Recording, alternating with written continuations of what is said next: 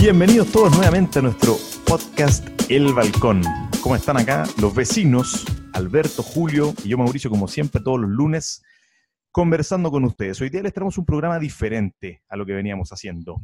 En particular, diferente, pero no por eso menos importante. Hoy día vamos a conversar sobre la paternidad y el aprendizaje sobre ser padres. ¿Sí? ¿Se puede aprender a ser papá? ¿Alguien te enseña a ser papá? Para eso hoy día, uno de nosotros, nuestro vecino Julio, nos vendrá a contar algunas cositas em, sobre su propia experiencia y también sobre cosas que él ha investigado. Y la idea es que tengamos una conversación fluida, distendida, como siempre. Ojalá un poquito, más, un poquito menos académica, como veníamos en los últimos programas. Así que, ¿cómo están antes de comenzar? ¿Cómo vienen hoy día? Alberto, Julio. Bien, muchas gracias, contento. Em, emocionado con este programa que, estamos innovando un poco en el formato, buscando formas de llegar con más valor a, nuestros vecinos y vecinas en sus casas, así que contento. Expectante, es un tema que me pone nervioso un poco, pero, pero feliz de estar aquí y de lanzar todas las ideas que tenga. Maravilloso. Oye, recordarles también a todos los que nos escuchan que Alberto es coach de fortalezas, asesor de empresas, profesor, emprendedor y fundador de Vía Parco. Muchas cosas, Alberto. Eh, una gran persona por lo demás. Julio, también amigo, eh, jefe del Departamento de Liderazgo de la Universidad Adolfo Ibáñez, consultor de empresas también y experto en inteligencia financiera. Y yo, Mauricio, que les habla, contarles que soy socio eh, de algunas empresas, también profesor universitario, eh, facilitador certificado por la Universidad de Harvard y también el conductor de este programa, o por lo menos intentando hacerlo. Así que, sin más preámbulos, vámonos con el programa de hoy, muchachos. La paternidad y aprendizaje. Julio, ¿qué pasa con esto? Cuéntanos, ¿qué nos va a contar hoy día? Bueno, básicamente, de aquí probablemente me, exponga un poco a, a, nuestros vecinos y vecinas. Eh, yo crecí escuchando una, una premisa eh, de parte de mi papá, particularmente, que tenía que ver con nadie te enseña a ser papá.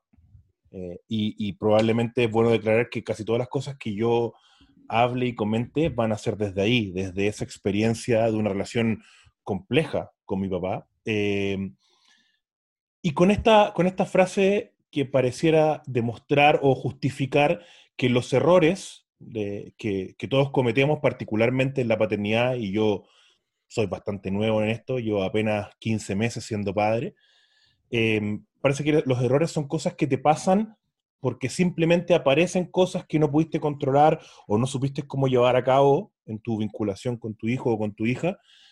Y, y no es algo que se puede haber trabajado, prevenido, mejorado. Y, y aquí quiero ser muy claro no estamos hablando de una paternidad idealizada o una maternidad, pero en el caso aquí somos los tres papás, eh, sin errores, porque todos sabemos que nos vamos a equivocar y es más, soy un convencido de que probablemente nuestros hijos o hijas van a aprender tanto de nuestros aciertos como de nuestros errores. Somos cada quien el resultante muy probablemente y en gran medida de todo lo que pasó en nuestra historia siendo niños y jóvenes eh, hasta el día de hoy.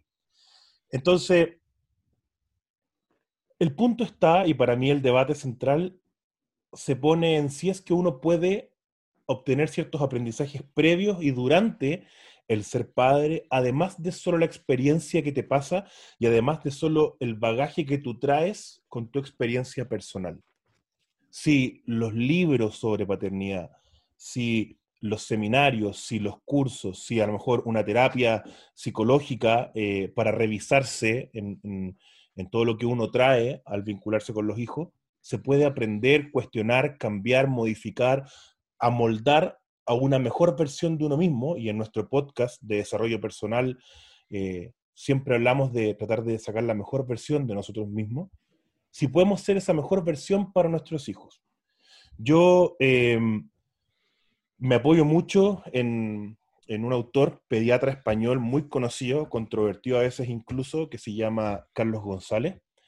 Eh, él tiene varios libros sobre lo que él llama crianza natural o crianza respetuosa. Eh, y simplemente para introducir el tema quisiera quedarme con una frase de él de su introducción, que es bien especial para alguien que escribe un libro sobre crianza, ¿no? Dice, para ser buenos padres no hace falta leer ningún libro, ¿sí? Y ahí explica después em, qué es lo que nos pasa cuando nos enfrentamos a nosotros mismos siendo padres en, en todo este proceso. Y concluye toda una explicación de la introducción en que dice, por eso escribí mis libros, para ofrecer a los padres y madres otro punto de vista, para ayudarles a liberarse de normas y prejuicios, a hacer sin miedo lo que su corazón y su hijo o hija les pida. ¿Sí? Entonces, lo que someto hoy día aquí en el vecindario, en la conversación eh, los contertulios es, ¿se puede ir aprendiendo, además de la experiencia, a ser padre y madre? A ver, eh, a mí me parece que como cualquier otra cosa, eh, voy a partir siendo bien burdo, ¿ah? ¿eh? pero a mí me parece que por supuesto que podemos aprender a ser padres antes, durante, eh, porque principalmente uno puede educarse con, con buenas prácticas, ¿o no? Como qué, qué, cosas es preferible hacer, qué cosas no. Em, yo pienso que evidentemente el conocimiento uno lo hace por lo menos plantearse preguntas que quizás no se haría si es que no tuviera ese conocimiento. O sea, si voy a un seminario sobre cómo ser un papá o mamá, eh, o leo algo sobre eso, eh, es en parte porque tengo curiosidad, porque no, quizás no tengo, siento esa brecha, quizás, estoy muy nervioso, y también porque quiero hacerlo, hacerlo bien. Eh, sí me parece como muy fundamental hacer como el análisis con la experiencia que uno tuvo como hijo puede sonar cliché, pero uno siempre trata como de, en, base a su experiencia personal, en lo que vio de su papá, de su mamá, o de las personas que hayan cumplido ese rol, no necesariamente los biológicos, em, sacar lo bueno y lo malo para, tratar de, tener los, propios proyectos em, en los que uno se embarca después con sus propios hijos, eh, como de mejor forma. Ahora, uno podrá no equivocarse en el camino, imposible. Yo creo que esto es parte de eso, porque si finalmente ellos también son personas, tienen sus propios estilos, sus propios pensamientos, sus propios criterios. Eh, y además que lo divertido de todo esto es que mm, uno se imagina la paternidad como, o, yo siento que estos autores la ponen mucho como en los primeros años. Eh, y resulta que si tú me preguntas cuál fue mi experiencia como padre en, los primeros dos, tres años de mi vida, eh, o sea, de sus vidas, cuando eran chicos, es muy distinta a la que tengo hoy día, y mi hija mayor tiene 12 años. Totalmente distinta, las estrategias son distintas, las cosas que uno conversa con ellos son distintas. Eh, y el mundo también es muy diferente al que a nosotros nos tocó como hijos. Entonces, en ese sentido, sí me parece como relevante eh, quizás tener como mm, un apoyo extra de algún libro o de algún amigo o de alguna persona quizás más vieja o más joven respecto de qué cosas hacer. Porque nuestra propia experiencia no, no es necesariamente suficiente, sí muy importante. Eso creo yo. Oye, y Julio, cuéntame, y Mauro también, yo tengo una pregunta que yo no sé si a ustedes les ha ocurrido, pero más allá del rol de padre, el rol de papá, que no es lo mismo, es el rol de, ya que somos hombres los tres, el rol de papá, ¿a ustedes eso no los inquieta? A mí, yo les confieso, eh, a, veces, y sobre todo al inicio, me sentía completamente eh, prescindible. Eh, y a veces era, incluso, nadie, muchas, muy, muy, pocas personas hablan del rol de papá. Y el rol de papá eh, es difícil al principio, encontrar tu espacio, eh, encontrar inclusive la conexión con, porque esta conexión viene desde, desde que tu hijo está en, el vientre, digamos, ¿no? Y, hay una conexión madre-hijo muy potente. Pero ¿y el papá? ¿Qué, ¿Qué les pasó a ustedes? Mira, yo te voy a decir, o sea, te, podría responder una cuestión gigante, pero yo siempre eh, se nota profundamente la vinculación madre-hijo natural que hay, y aquí esto no tiene que ver con géneros ni, ni, ni, constructos sociales, sino que es una cuestión que está estudiada desde el apego. Y yo siempre se lo digo a mi señora, y creo que con esta frase me puedo quedar para la respuesta, es, yo me conformo con ser el segundo favorito de mi hijo, y ya está por ahora, por el momento, no tengo idea cómo va a ser después, pero cuando él llora, si estoy yo y solo yo, se consuela conmigo y todo bien y yo lo abrazo. Pero si él llora porque se cayó y estamos los dos, es su mamá. Oye, si pero, él necesita algo, es su mamá. Entonces, yo, con ser el segundo favorito de él, estoy. pero ¿y qué pasa, ponte tú, con las familias que son homoparentales? ¿En qué sentido? Hay dos papás. No sé, me imagino, entiendo que es una familia homoparental, pero digo, ¿a qué te referís con qué pasa? Porque tú en el fondo estás atribuyendo como el, el- el sentido más conservador de la mujer a, a ese vínculo de apego con el niño. Eso es lo que desprendo de tu comentario. Entonces, mi pregunta es, ¿qué pasa con eso que tú estás diciendo, que eres el segundo favorito, en una familia que tiene dos papás? Lo que pasa es que eh, cuando yo digo como que es una, una instancia que está, digamos, establecida, comillas, naturalmente, eh, nos, remontamos a una cuestión desde la psicología que es la figura significativa de apego, la figura significativa paterna o materna de apego, que generalmente ese rol lo ocupa la madre eh, por dar el pecho y por todo el apego inicial que hay piel con piel y por haber estado en el vientre del hijo. Ahora, lo que está estudiado también es que cuando hay eh, eh, una adopción, por ejemplo, homoparental, que a mí me parece fantástico todo esto como una, vía para cientos de, de parejas homosexuales y también para un montón de niños que de repente no tienen cómo tener una familia, eh, siempre va a haber una persona en la pareja que ocupe más significativamente ese rol de apego como figura eh, cercana al niño o niña. Siempre, siempre hay una figura de apego poderoso que no tiene por qué ser el rol de mujer. Se da que en la mayoría de los casos el rol de la madre, porque así eh, ocurre cuando sí está conectado el niño o la niña con la madre. Pero en una, en eh, sin ser experto, digamos, me imagino que en una pareja, eh, o sea, en una familia homoparental, se da de esa forma. Va a haber igual una figura de apego poderosa. Mi- Mira, Mauro, pero tú con tu experiencia, que ya que tienes hija de, de 12 años, en tu experiencia ese rol de papá cambia en el tiempo. Absolutamente. ¿Sí? Sí, brutalmente. O sea, a ver. O sea, pero tú pasas a ser imprescindible. Tú no. pasas a ser como, ok, aquí estoy. No, lo que pasa es que, a ver, por, te voy a poner un ejemplo. Em, con mi hijo más chico, que tiene solo, va a cumplir tres ahora, El vikingo. el, el vikingo, Domingo el vikingo, con él, en general, la relación es como de juego, de cumplir como, de, no sé, mudarlo, prepararle la comida, ¿te fijas?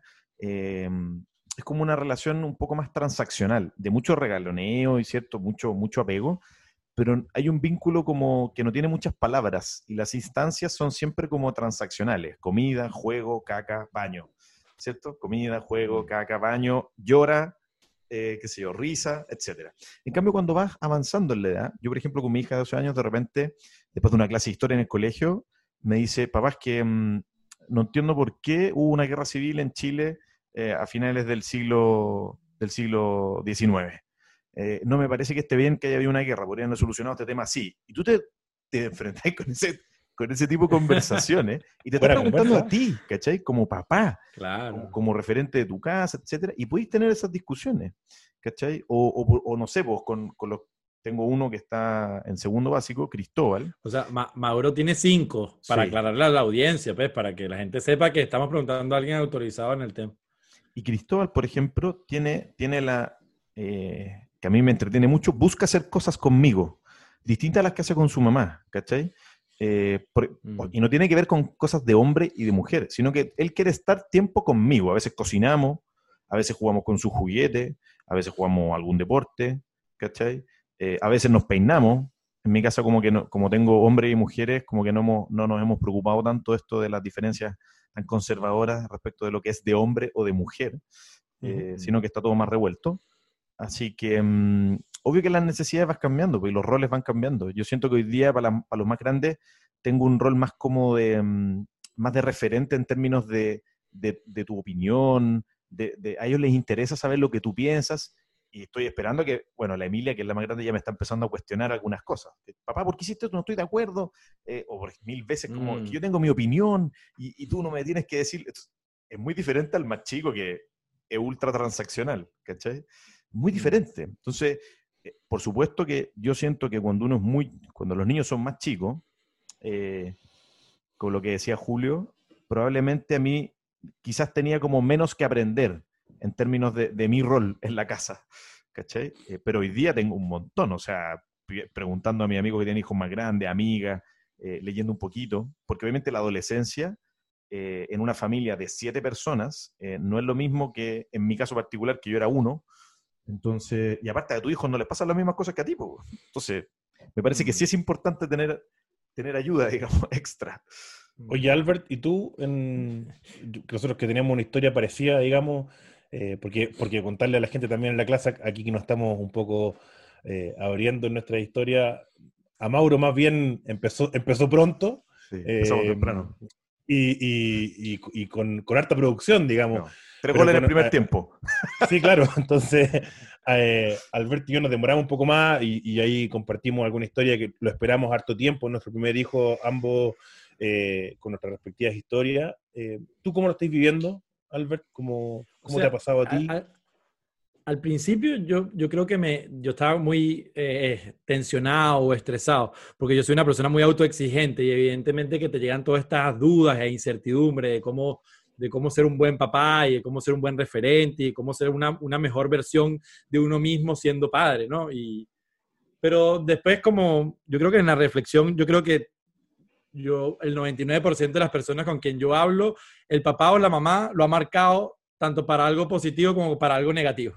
Y, y yo creo que desde allí me relaja un montón. O sea, me quitó muchísima presión entender que los padres de alguna manera eh, vienen a dejar su sello. Y ese sello tiene cosas buenas y también tiene cosas malas. Y desde ahí yo creo que eh, eh, he dejado de leer un montón, debo decirlo, que, que si bien me orientó mucho, pero he tratado de ser más auténtico, ¿no? Y de tratar de, de ser yo mismo, disfrutarlo más, de, de aplicar muchísimo criterio racional, digamos, de uno. eh, y, eso, y eso me ha hecho bastante bien, creo yo. Así que me, me, me- me he quitado mucha presión de encima, ¿no? De, de que Mm. tengo que ser o que tengo que responder como Carlos González o como, o como otro, o, o que si le hago un, un- un- o, o si hago algo, entonces eso, eso queda censurado o queda marcado como esto no lo debes hacer.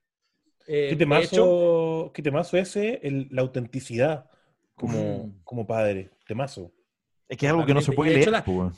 Y, y bueno, y las, cor- las corrientes han cambiado mucho y son muy eh, eh, cambiantes. Hace poquito estaba viendo una, por lo menos, del sueño y cómo, cómo a veces había que darle el espacio a los niños para que lloraran y lloraran, ¿me entiendes? Hasta que se tranquilizaran. Y eso era como la corriente que había antes. Y hoy día la corriente es otra. Entonces, ¿sabes? Como que tampoco creo que nadie tiene el monopolio de la verdad ni la exclusiva del error. Entonces, en ese, en ese sentido, yo creo que es bastante importante aplicar criterio, o sea, un criterio que a uno le haga sentido y ser uno mismo, ¿no? Ahora, yo ahí tocaste un punto, Albert, que me parece fenomenal como, y para traerlo un poco de vuelta a la conversación al punto inicial, eh, sobre el aprendizaje, muchos autores, eh, incluido a, a Carlos González, hablan de eh, cómo manejarse frente a la cantidad eh, muy probablemente bien intencionada de consejos que solemos recibir, slash imposiciones de la familia, de amigos, de la suegra, de la mamá, de, de todo el mundo alrededor. eh, y eso es un temazo, y, y- por lo que yo he visto con mi señora, es un temazo en general para las mamás, pero también para la familia completa. eh, y, se vincula harto con lo que decías tú, Alberto, en dos sentidos, con la autoexigencia eh, y la exigencia externa que la empuja, digamos, y con el, con el proceso individual de ser auténtico. Entonces, ¿cómo manejan eso ustedes? ¿Cómo manejan cuando alguien viene de afuera y trata de eh, imponer o dar consejos bastante insistentemente con una sabiduría de la experiencia que va atenta contra tus valores y contra tu forma de ver las cosas? Oye, ¿te puedo, ¿te puedo interrumpir con eso? Porque dale. ya me, me gustaría como, antes de, de responder esa excelente pregunta que acabas de hacer, em, ver si nos tomamos unos minutitos para recomendar algo antes de entrar como de lleno en nuestra conversación posible. Em, en nuestra sección recomendados del día de hoy, digamos, a propósito de todos estos temas que estamos conversando, a mí me gustaría recomendar en esta oportunidad películas. Eh, me gusta mucho la película Boyhood, eh, que muestra el- el- la evolución de una familia, digamos, lo- el- durante, como desde los 8 años de un niño hasta los 18, creo. Y la Eh, grabaron todo ese tiempo. Claro, y, y muestra en el fondo como eh, el punto de vista de los papás ver, y del hijo. no y, y está interesante porque te muestra cosas de distintos puntos de vista. A mí me gustó mucho. Y también, así, si, si me permiten, otra más que está en Netflix que se llama Wonder o Extraordinario, que también trata como de la inclusión o el drama o el- lo que le pasa a una familia cuando tiene un niño con, en situación de discapacidad o de capacidades diferentes, en este caso de aspecto. Eh, claro, esa es la de Ogi. La de Ogi, sí, para que la vean porque es oh, extraordinaria. yo la vi con mis hijos. no, hay manera, no hay manera que yo vea esa película y no termine llorando. Siempre termino llorando. No, es lo máximo. Lo máximo. Bueno, yo en mi sección de recomendados me voy con, la, con Ogi. Me, me, me, me llenaste de, de, de, Me recordé, me conectaste con, con, muchas cosas, así que bacán. Genial. Tengo por aquí un libro, ya, de también de John Gottman, que se llama Criando a un hijo inteligentemente emocional. ¿ya? Es bien bacán. Eh, de alguna manera Daniel Goleman también participa en este libro y, lo he encontrado como bien, bien bonito. Se llama Criando a un hijo inteligentemente emocional de John Gottman. Buenísimo. Yo, em, para romper un poco el molde, no voy a, a, partir recomendando un libro esta vez, sino que voy a recomendar una web, eh, una comunidad una tribu, eh, como dice Seth Godin, que se llama criarconsentidocomún.com. Eh, también son españoles eh, y básicamente ofrecen cursos, seminarios, mucha información respecto de paternidad, de lactancia, de alimentación guiada por el bebé, de un montón de cosas de esta, de esta corriente que a mí me hace mucho sentido. Em, e incluso hay un curso ahí que yo, que yo estuve mirando, que tomé en algún momento, em, respecto a lo que decía Alberto hace un rato, ¿no? El rol del padre en el proceso de la vida del hijo y la crianza. Eh, súper, súper interesante como... Porque finalmente, claro, el, el, curso es cortito, no es una gran cosa, tampoco te voy a decir que me cambió profundamente la mirada, a pesar de que me hizo harto sentido muchas cosas, pero lo entretenido también es que se va formando, como decía, una comunidad, entonces hablas con otros papás que están en la misma que tú. Se conversa mucho, se debate, se comparten experiencias y todo, y hace, hace un profundo clic. Crear con sentido común básicamente es eso, es una comunidad de gente que está en la misma que tú. Oye, Julio, em, dígame. A propósito de eso, para retomar donde habíamos quedado, eh, de, esto de, compartir en, comunidad, tú nos preguntaste a nosotros, o, tiraste a la piscina, esto, cómo administramos cada uno de, los que estamos acá, de los vecinos de este balcón, eh, con las opiniones de los demás o como con los que te dicen tu papá, tus amigos, tus tíos, el colegio, etcétera, ¿cómo administramos eso? Eh, es una muy buena pregunta, fíjate. Yo te diría que en, particular, eh, en mi caso por lo menos, trato de reprimir un poco el deseo de opinar de la crianza de los demás. Eh, en el fondo, para yo tampoco ser como el, que le dice a los demás como tú deberías hacer esto con tu hijo, tu hija, etcétera. pero es inevitable, uno siempre como que tiende como a mirar a los niños, ¿cierto? Por lo menos a mí me pasa. Eh, pero trato de no, meterme tanto. Y eso tiene que ver un poco con que cada familia tiene como una autorregulación, siento yo. Eh, y es válida. Eh, obviamente que a mí hay crianzas que no me, no me hacen tanto sentido, ¿te fijáis? por mi propio estilo de vida junto a mi señora y nuestro proyecto familiar propio. Pero no por eso su proyecto va a ser más o menos válido, ¿te fijáis? nosotros somos súper relajados en, términos de, mm, o sea, no nos estresamos mucho y tengo amigos que se estresan por todo con sus hijos, eh, pero al final igual son felices con ese nivel de estrés.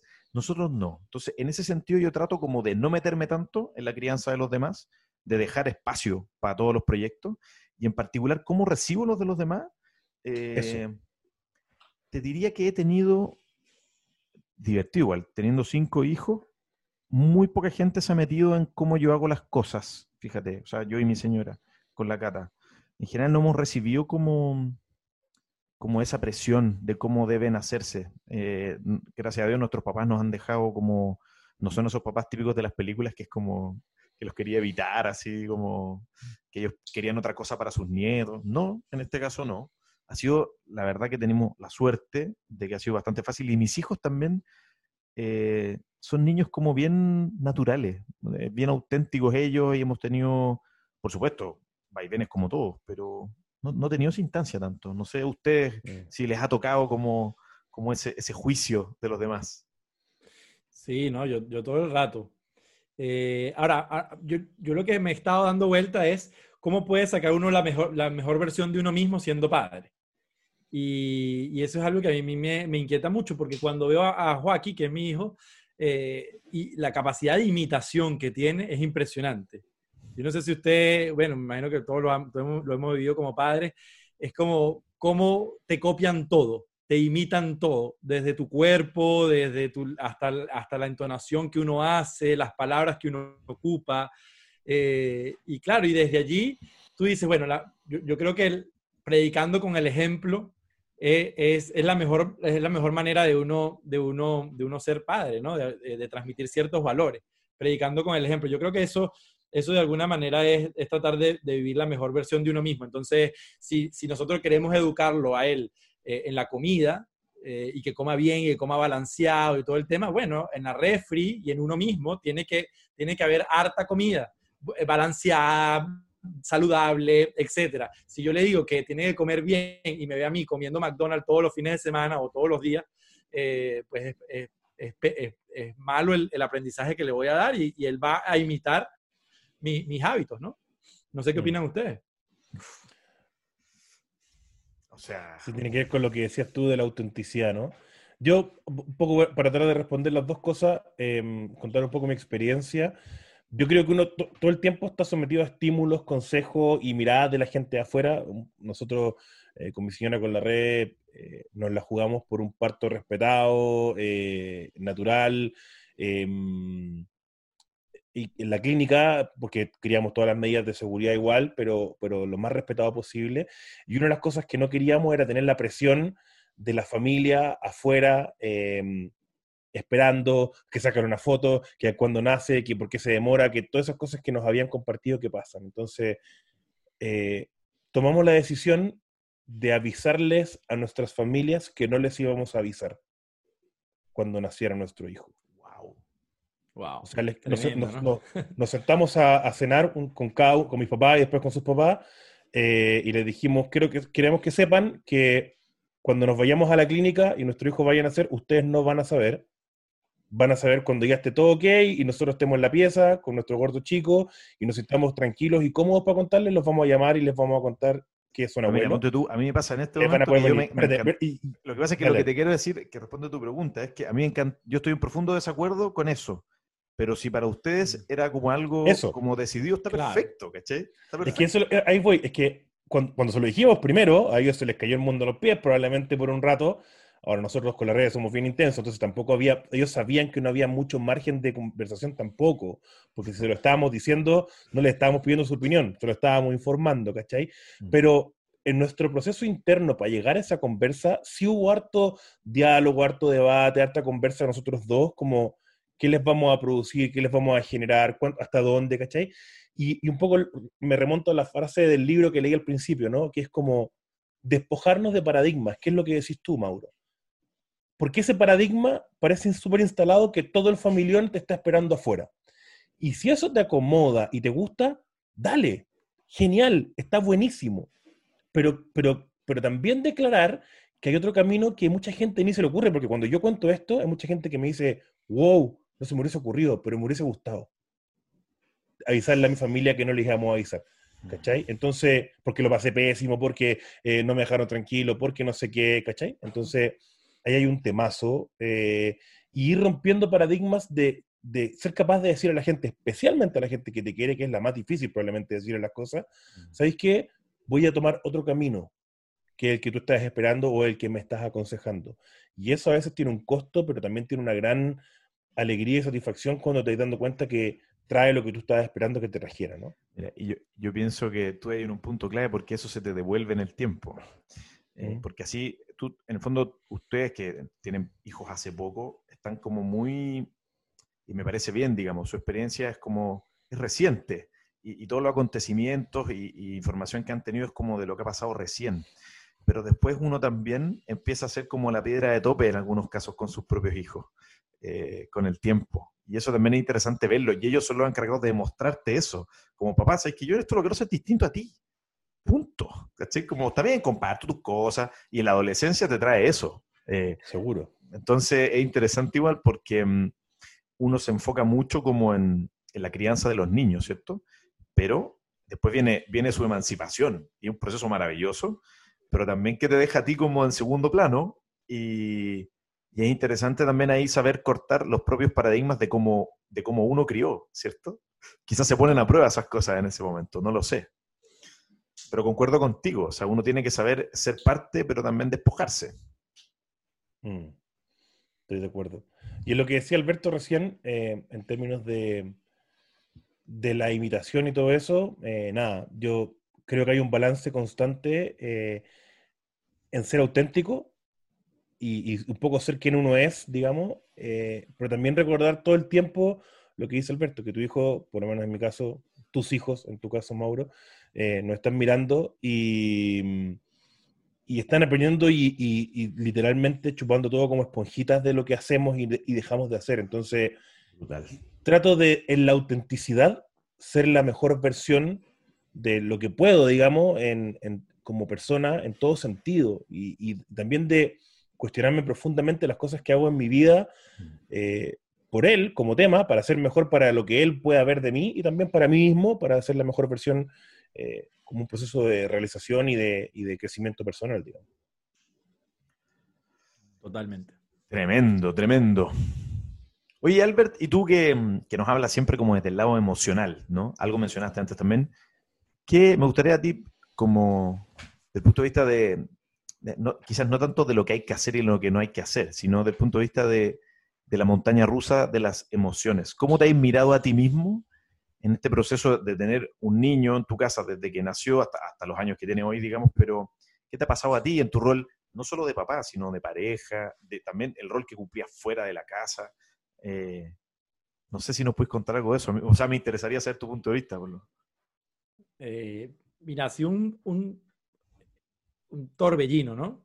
Eh, al principio muy con mucha angustia, yo tenía mucha ansiedad, esa ansiedad se volcaba en, en, bueno, en no dormir o en, o en estar, eh, o, y me cuestionaba muchas cosas de mí mismo, si estaba en la posición correcta, si, si tenía el sostén eh, económico para tener a mi hijo o, cualquier otro tipo de duda, ¿no? Bien dubitativo. Pero en la medida en que esto, ha avanzado, pues he, aprendido a valorar, a disfrutar más, a soltar muchas otras cosas, a, a, valorar más el proceso que el resultado, y, en ese proceso yo creo que es donde está la magia, ¿no? Eh, cuando uno va viendo a su hijo que va aprendiendo, que va creciendo, que las cosas van yendo bien, eh, a mí me da muchísima tranquilidad. Eh, me da tranquilidad también ver su entorno, ver que está con, con personas buenas, con una mamá increíble y, que está, y que está bien educado emocionalmente. A mí en lo, en lo personal me, me, me, baja mucho la, la ansiedad y la, y la angustia, ¿no? La preocupación. Así que, y, me he volcado más a disfrutarlo. Pues, y esta cuarentena, por cierto, que esto va para todo un podcast, pero en esta cuarentena ha sido maravilloso porque he estado con él muy, muy, muy, muy, muy conectado. Eh, prácticamente que teletrabajo con él en las piernas. Entonces, eh, estoy, mientras estoy haciendo una llamada, le está jugando plastilina, ¿me entiendes? Y, y, estamos en esta dinámica eh, muy, muy unidos. Y eso ha sido como bien, bien interesante. Un regalito, el lado positivo de... Sí, Qué bueno. Sin duda. Oigan, muchachos, nos quedan dos minutos. Em, habitualmente nosotros tenemos esta sección para finalizar, ¿cierto? De, las palabras al cierre de cada uno, pero me gustaría, por supuesto, le voy a dar los 40 segundos a cada uno, pero quisiera que tratáramos de alguna manera de dejarle algo a nuestra audiencia, partiendo por la pregunta inicial, ¿no? Si, es, si uno tiene la capacidad de aprender, digamos, o cómo aprender a ser mejor papá, mejor mamá, mejor padres, o dos papás, dos mamás, da lo mismo, pero se puede o no se puede, ¿Y, qué se puede llevar la gente hoy día de la conversación de hoy sobre, sobre este tema? Julio, aquí está su tiempo final. Bueno, yo eh, soy un convencido de que la experiencia y, los acontecimientos que nos pasan nos marcan profundamente eh, cuando fuimos niños y, jóvenes, e incluso ya adultos vinculándonos con nuestros papás, y eso lo volcamos en nuestros hijos.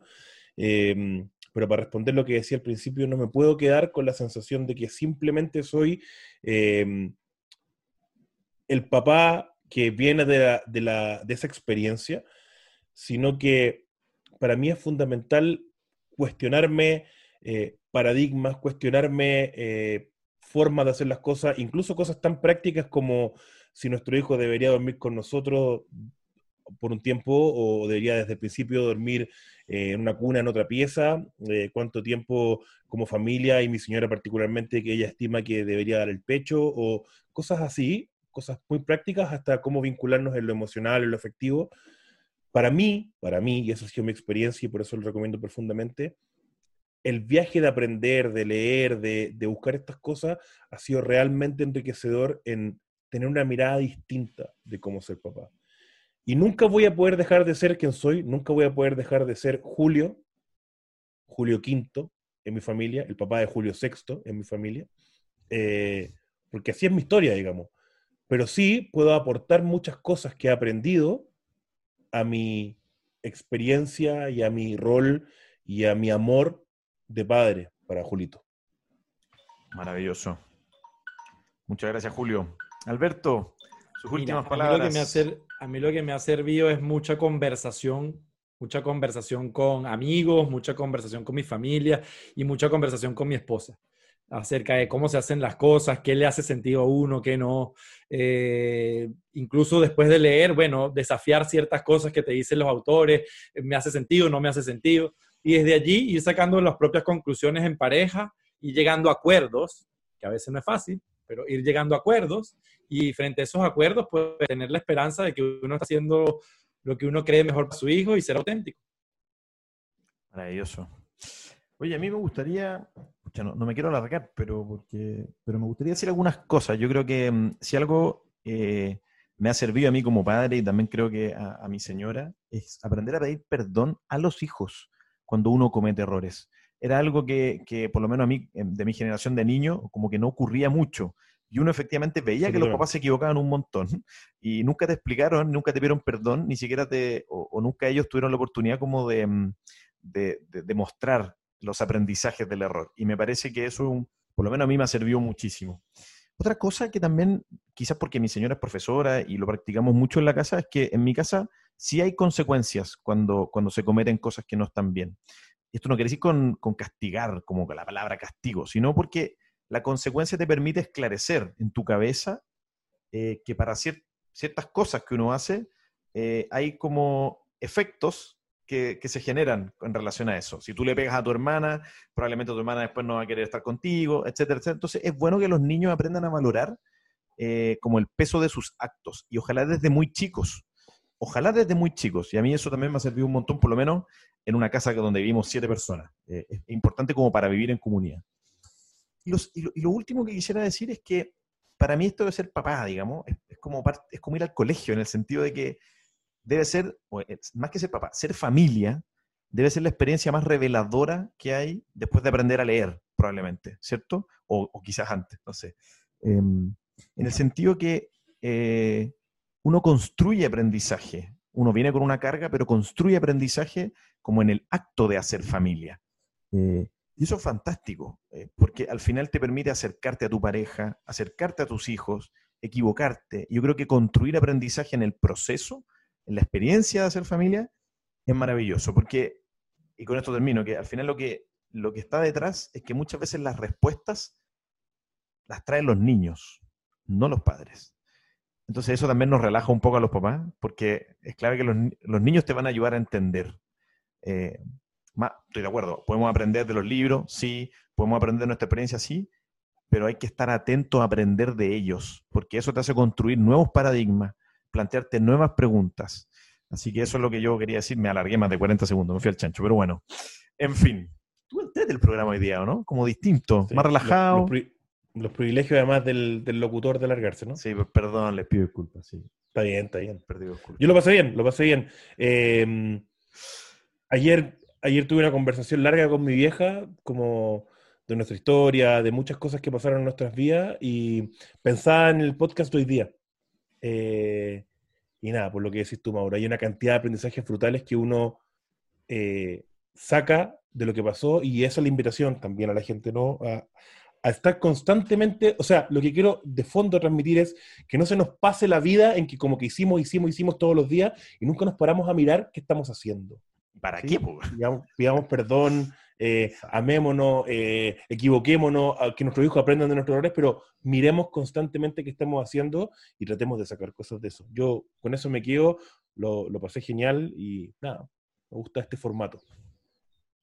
Sí, Albert, yo estoy seguro que me va a venir a decir que hagamos este programa, el siguiente programa con los niños, que ellos hagan el Y aprendamos de ellos, y aprendamos de ellos. Exactamente. De cómo se hace. Vale, bueno, fabuloso, muchas gracias. ¿ah? No, gracias a ustedes. Un placer siempre tenerlos acá en nuestro podcast El Balcón. Eh, nos vemos de nuestros vecinos, Julio, Alberto y yo, Mauricio. Nos vemos la próxima semana como siempre. Un abrazo para todos y muy buena semana, muchachos. Gracias. Chao, chao.